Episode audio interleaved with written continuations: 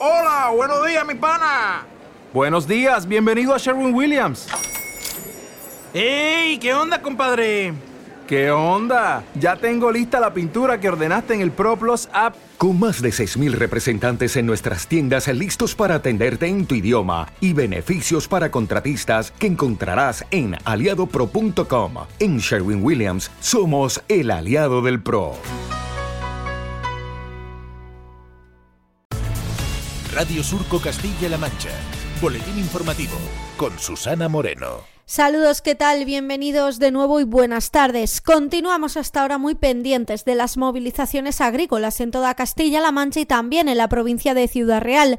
Precisamente en estos momentos y prácticamente durante toda la mañana, en la autovía A43 a la altura de la salida 167 de la citada vía entre Ciudad Real Capital y Miguel Turra, se encuentra nuestra compañera regidora del programa de Radio Surco Mundo Agrario, Mariluz Fresneda, que nos ha dado cuenta de las actualidad de esta jornada ha estado con los representantes de las organizaciones agrarias UPA y ASAJA, Julián Morcillo y Florencio Rodríguez, respectivamente. No hay que perderse, ¿no? Aquí agricultores y ganaderos llevan ya muchos días en las carreteras, en nuestras ciudades, y si eso es así es porque hay un problema, porque no les salen los números y sus explotaciones no las pueden sacar adelante. Yo creo que sí, que la unidad es lo que hace la fuerza y ahí es donde tenemos que estar todos. Eh, lo peor que podríamos hacerle al campo es dividir el campo y que haya gente que pueda entender que, que por sí solo se pueden conseguir los objetivos. Yo creo que siempre la unidad del campo se hace eh, con, con, base a lo que son los problemas, las necesidades que tenemos los hombres y mujeres del campo. Seguimos conociendo cómo se circula hasta ahora por las carreteras de la región, por lo que conectamos con la DGT. Muy buenas tardes. Muy buenas tardes, ¿qué tal? En estos momentos todavía muy pendientes de las movilizaciones agrícolas que perjudican en la provincia de Ciudad Real con cortes intermitentes, la Nacional 401 en Malagón y la Nacional 430 a su paso por Puebla de Don Rodrigo, pero en el resto de carreteras se circula con normalidad.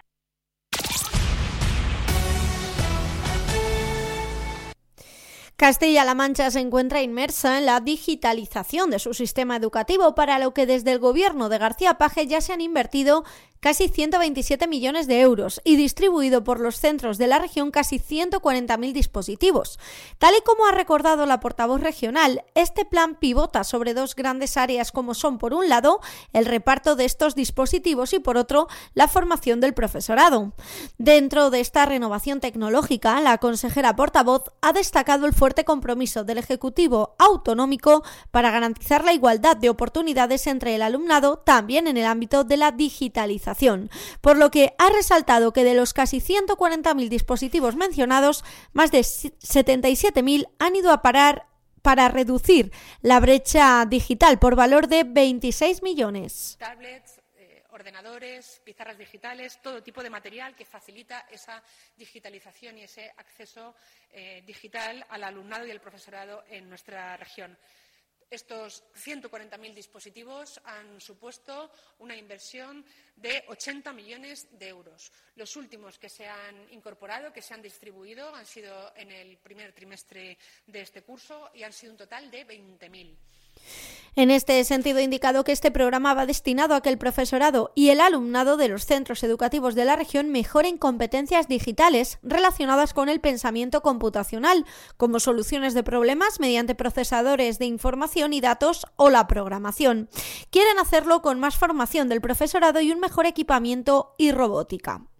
Precisamente el Consejo de Gobierno de Castilla-La Mancha ha autorizado al Gabinete Jurídico de la Junta de Comunidades a ejercer acciones judiciales como acusación particular en cualquier diligencia iniciada o que se pueda iniciar en relación con las pintadas homófobas, los actos vandálicos y robo de material deportivo realizado en el Instituto Margarita Salas en Seseña durante los meses de diciembre y enero pasados. Así lo ha anunciado en rueda de prensa también la consejera portavoz Esther Padilla Padilla, quien ha remarcado la implicación del Ejecutivo Autonómico tras estos hechos acaecidos, por entender que hay indicios de delitos de odio y atentado contra la integridad moral de algunos docentes, además de robos y destrozo de materiales.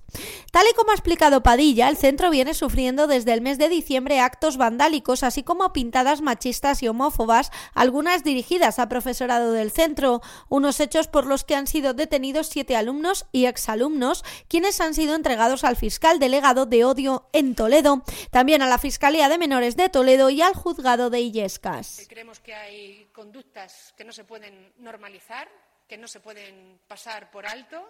No podemos pensar ni mucho menos que son chiquilladas, porque precisamente son delitos contra los bienes públicos y contra, contra el honor y la dignidad de las personas, en este caso de mujeres y de, y de docentes, profesores, profesorado del, del centro. Más cosas. La Consejería de Desarrollo Sostenible está trabajando en el diseño y recopilación de buenas prácticas y estrategias innovadoras que contribuyan a mejorar la gestión de poblaciones de conejo y la prevención de sus daños en la agricultura, a través de las jornadas de intercambio de experiencias sobre prevención de daños de esta especie en la agricultura, organizadas en el marco del proyecto europeo Life Iberconejo, que se celebran en el Jardín Botánico de Castilla-La Mancha en Albacete. El objetivo de las jornadas es conseguir una mejor gestión de la especie, potenciando la presencia de las poblaciones donde son escasas y contribuyendo a reducir el conflicto con la agricultura donde provoca sus daños. Se trata de que entre todos los colectivos y entidades implicadas se desarrolle un sistema de gobernanza para realizar un seguimiento de la especie de manera conjunta y coordinada. Durante esta doble jornada, días 21 y 22 de febrero, el evento está contando con la participación de numerosos expertos de España y Portugal pertenecientes a todos los agentes implicados en la gestión sostenible y responsable de la especie del conejo, como son las administraciones públicas, entidades agrícolas, cazadores, asociaciones conservacionistas e instituciones científicas. El pasado 19 de febrero, un grupo de asociados de la ONCE visitó la sede del Consejo Regulador de la Denominación de Origen La Mancha para conocer e interesarse por estos vinos. Como explicaba el director de la agencia ONCE en la sede comarcal de Alcázar de San Juan, Pascual León, la idea surge con la idea de plantear una actividad diferente. Se pudo profundizar en el conocimiento de la cultura del vino en La Mancha a través de su historia y tradiciones, visitando su edificio y el centro de interpretación del vino, ubicado en la propia sede del Consejo Regulador, donde además mostraron un grato interés por los juegos interactivos que sirvieron de base para calibrar sus sentidos en una cata posterior.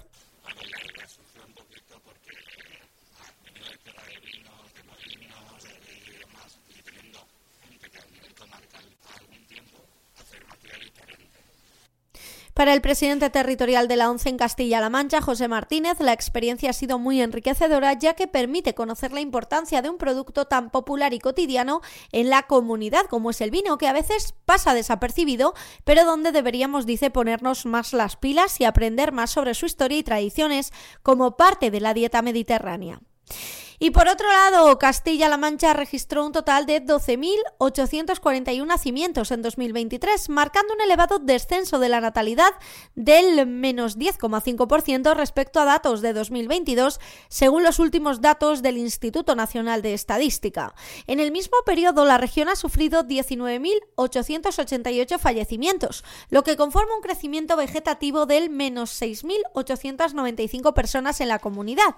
Los datos revelados este miércoles por el INE muestran que en 2023 se vio nacer en la región a 906 niños menos que en 2022, un descenso sostenido en el tiempo desde 2016 cuando se registraron 17.792 nacimientos en Castilla-La Mancha, 4.951 neonatos más que en 2023, es decir, un descenso del 27,8%. Datos que se corresponden con los datos nacionales. En 2023 hubo un total de 322.075 nacimientos en España, que supone la cifra más baja desde el comienzo de la serie en 1941. Disfruta del deporte y del Viñalbal y Valdepeñas. Tus mejores momentos siempre con Viñalbali. Llega la actualidad deportiva con Francisco Julián Coso. Buenas tardes. Hola, ¿qué tal? Buenas tardes. El queso Hidalgo Manzanares Fútbol Sala se enfrenta esta tarde a Jimby Cartagena en la ronda de cuartos de final de la Copa del Rey. El choque dará comienzo a las 8 y media de la tarde en el Palacio de Deportes de Cartagena y se podrá seguir en directo a través del canal de YouTube de la Federación. El equipo dirigido por Duda goleó a El Pozo Murcia en octavos de final 5-0 y en Liga marcha en cuarta posición con 33 puntos. Por su parte, el Manzanares accede por primera vez a la ronda de cuartos de final tras haberse deshecho de el Córdoba Patrimonio a domicilio con un resultado de 2 goles a 3. Para el entrenador del Queso el Hidalgo, Juan Lu Alonso, jugar un partido así es un premio, una oportunidad muy bonita. Bueno, es una oportunidad muy bonita, es un partido, pues un premio, jugar un tipo, un partido de estos. Vamos con toda la ilusión del mundo, siendo conscientes de la dificultad del rival que hay enfrente, de la exigencia que nos va a poner, pero tenemos una oportunidad, nosotros no, no, jugamos semifinales todos los días, estamos a un partido y, y, y el equipo se va a dejar todo para, para, intentar pasar. Más cosas en fútbol. El seleccionador regional Antonio Cazalilla ha dado la lista de 19 jugadores que estarán en la primera convocatoria para preparar la fase final de la Copa de las Regiones de la UEFA. Ayer se realizaba el sorteo que ha deparado que el combinado de Castilla-La Mancha se tenga que medir el viernes 15 de marzo en una de las semifinales con Galicia, vigente campeona. La otra enfrentará a Andalucía con Aragón. La final será el domingo 17 de marzo con todos los encuentros en la ciudad del fútbol de Las Rozas. Y con motivo de esta fase final de la Copa de las Regiones de la UEFA, el juez único de competición ha trasladado a los clubes de tercera red y de primera autonómica preferente, quedan aplazadas las jornadas 25 de tercera federación y la 26 de primera autonómica preferente. De esta manera, la jornada 25 de tercera red se traslada al 28 de marzo, jueves santo, y al 30 o 31 de marzo para la jornada 26 de la primera autonómica preferente. No obstante, estas fechas pueden ser modificadas en el supuesto que los equipos que disputen cada partido propongan otra alternativa, la cual, de ser factible y siempre anterior a las fechas indicadas anteriormente, podrán ser aceptadas, advierten desde la Federación de Fútbol de Castilla-La Mancha. Información deportiva en Radio Surco, un espacio patrocinado por Viña al Bali.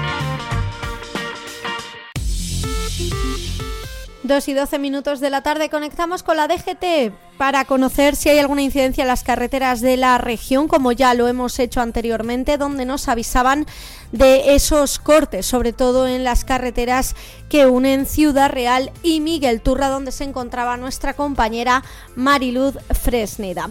Tras esa información también pasamos a conocer en estos momentos la previsión meteorológica de la mano de Luz Cepeda, Agencia Estatal de Meteorología.